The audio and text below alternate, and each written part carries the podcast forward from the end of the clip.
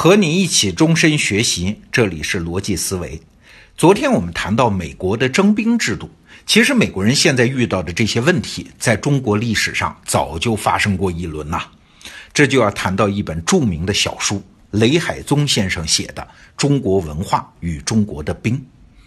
那雷海宗先生是谁呢？他是民国时期著名的历史学家。他写的这本《中国文化与中国的兵》篇幅并不大啊，薄薄的一本小册子，是由几篇文章组成的。据说啊，最后一篇文章发表之后一个星期，抗日战争就爆发了。所以啊，它既是一本时代之书，也是一本在史学界有长远影响的书。那在这本书里面呢，雷海宗先生提出了一个重要的观点，就是中国人变得没有尚武精神，不是从所谓文弱的宋朝开始的。而是可以追溯到战国时期，哎，恰恰是战国时期开启了一个漫长的尚武精神的沦落过程。中国人的尚武精神，只有在此前的春秋时期才看得到。这个转变的核心，雷海宗先生认为是兵制。啥叫兵制啊？也就是关于什么样的人才能当兵、怎样当兵的一系列制度。在春秋时期啊，当兵那不是人人都能当的，只有士。就是士大夫的那个士，也就是世袭的贵族才能当兵，这和欧洲中世纪的时候是一样的。你当兵是在捍卫你家族和封地的利益啊，是在尽你向领主的义务啊。这个时候的征兵制是面向士族的有限征兵制，当兵既是职责义务，也是士的身份的象征啊。当兵在春秋时代那是非常光荣的社会身份呐。你想。春秋时期，贵族人人都要当兵，那军队自然就聚集了全社会最精华的人力资源啊。所以那个时候的教育很大部分就是军事教育啊。而春秋之后呢，就是所谓杀人营城、杀人营野的战国，那有限兵役制当然就不够用了。过去贵族才能当兵，现在平民也必须上战场。战场上的格调可想而知是急剧降低啊！春秋时代那种哎，先击鼓列阵，然后按照那种礼仪的方式来打仗，哎，就是像做游戏一样的战争，是再也看不到了。一场仗下来，动不动是斩首几万，这在春秋时代是不可想象的。那战国时期的社会精英，他们应该去哪儿呢？哎，他们只剩下两条路可以走了。一种呢是像张仪、苏秦那样靠聪明才智、三寸不烂之舌获取社会地位，这就是游说啊；还有一种呢就是像荆轲、聂政一样，谁出高价我给谁卖命，这就是游侠啊。那为什么不去当兵呢？哎，对不起啊，战场上的将军和士兵，他们已经不是社会精英的代表了。那到了秦朝和汉朝时期，当兵的门槛那是低的不能再低啊。当时国家为了激励士兵勇猛作战啊，规定叫军功爵制，无论你是什么出身，只要获得军功，就可以封侯获赏。那这个规定对于身处底层的那些无业游民，什么流浪汉呐、罪犯呐，尤其有吸引力啊。国家名义是征兵，但实际上这个时候的兵制已经变成了募兵制。为什么这么说呢？哎，昨天我们就讲过，征兵制的基础。不仅是每个人都有当兵的义务，这只是表象。征兵制的精神基础是啊，全民都对参军入伍、保家卫国有责任感和光荣感啊。而募兵制的基础是国家拿出好处，吸引人、鼓励人上战场啊。征兵制是责任感在驱使，而募兵制呢是用利益去诱惑。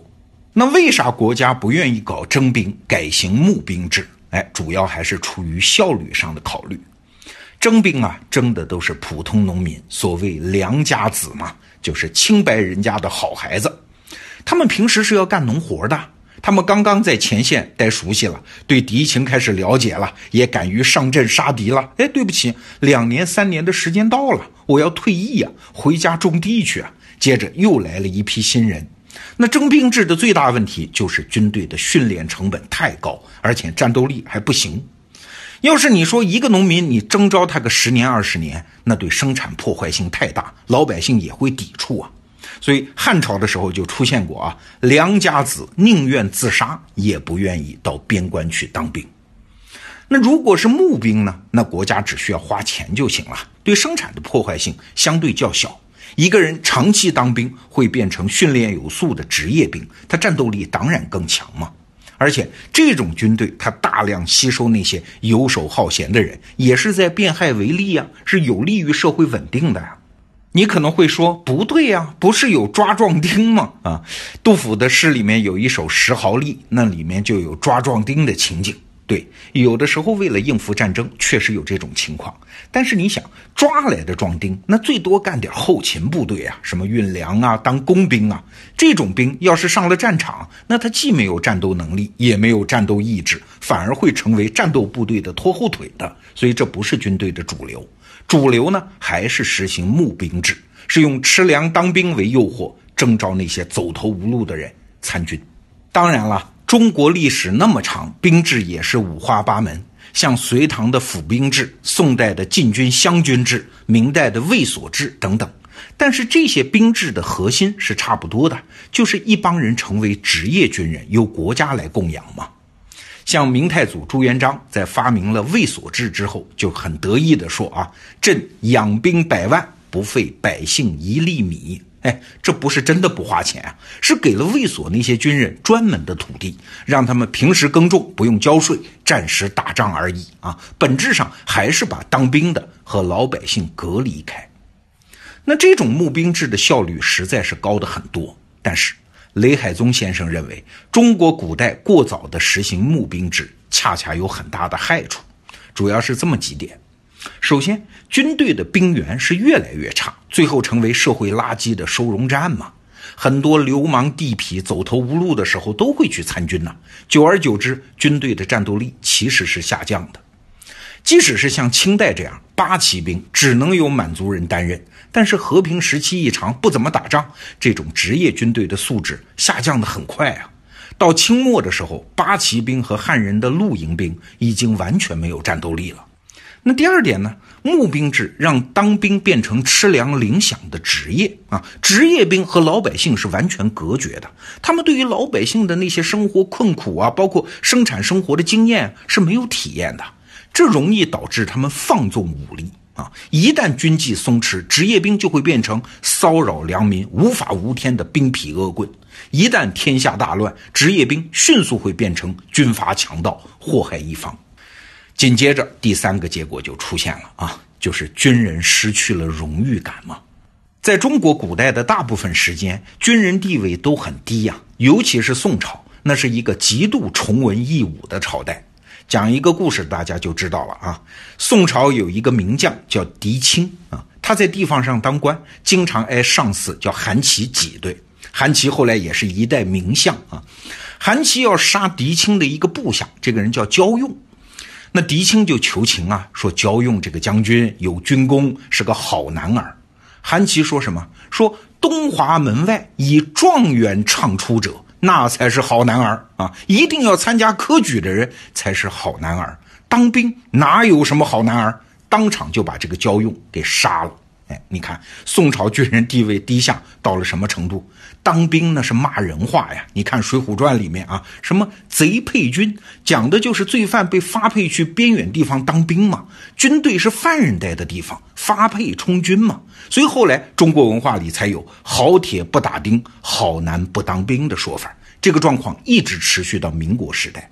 哎，以上三条最后导致的结果是啥？是武德败坏啊！是整个民族缺乏尚武精神。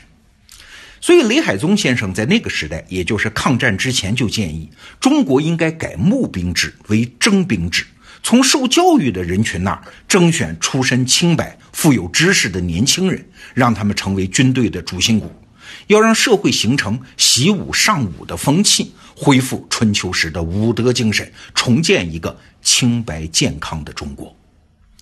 我们今天聊《中国文化与中国的兵》这本书，本意还是想探讨国家能力这个话题啊。正如我们昨天强调的，国家能力可不仅仅指的是国家调动资源的能力啊，国家能力更是指一个国家的政府深深扎根在民间，在全体国民的共同意愿下整合资源的能力。哎，这个联系的根系一断，看起来效率提高，但实际上贻害无穷。好，本周的节目就到这儿，祝各位周末愉快，下周见。